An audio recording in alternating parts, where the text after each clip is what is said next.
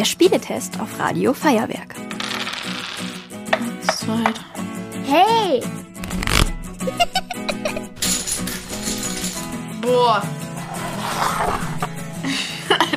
du bist. Wir brauchten einen Suppenteller, wenn ich diese, diese Ogerspucke mache. In dem Spiel geht es darum, Zaubertränke zu mischen anscheinend, wie das man hier so erkennt. Oh, eine Schutzbrille. Man muss aufpassen, denn im Spiel sind viele Chemikalien und da muss man sehr aufpassen, dass man die nicht auf die Haut oder ins Auge bekommt. Deswegen die Schutzbrillen und vielen, vielen Handschuhe, damit man nichts auf die Haut bekommt. Okay, ich sehe als allererstes sehr viele Behälter. Zum Beispiel, was haben wir hier? Elfenblut oder Einhornblut. Das klingt sehr ekelhaft. Dann noch Schweiß vom Hippogreif Stark. und Spinnengift. Jetzt suchen wir uns erstmal beide einen Zaubertrank aus, den wir noch machen. Liebesbeweis, den mache ich auf gar keinen Fall. Hm, Ehrlich. Also ich nehme jetzt das Phönix-Elixier und Luisa nimmt ein Elixier namens Krötenspucke. Interessant. Also als erstes muss ich 75 Milliliter Sumpfbrühe oder auch Wasser in meinen Kessel gießen.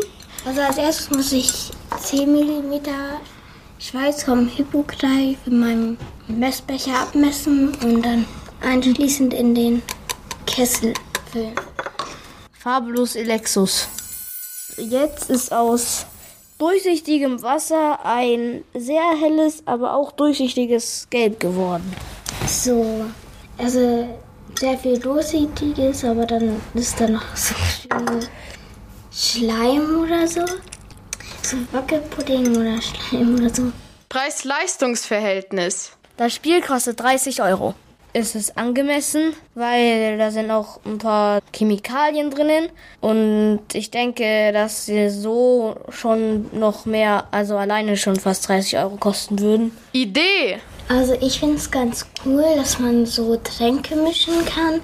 Also ich finde es ein bisschen blöd, dass man extra Sachen aus der Küche holen muss, um das zu machen.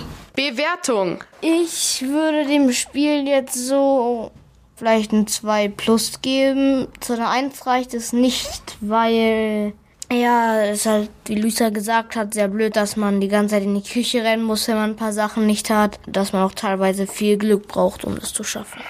Ihr wollt auch ins Radio?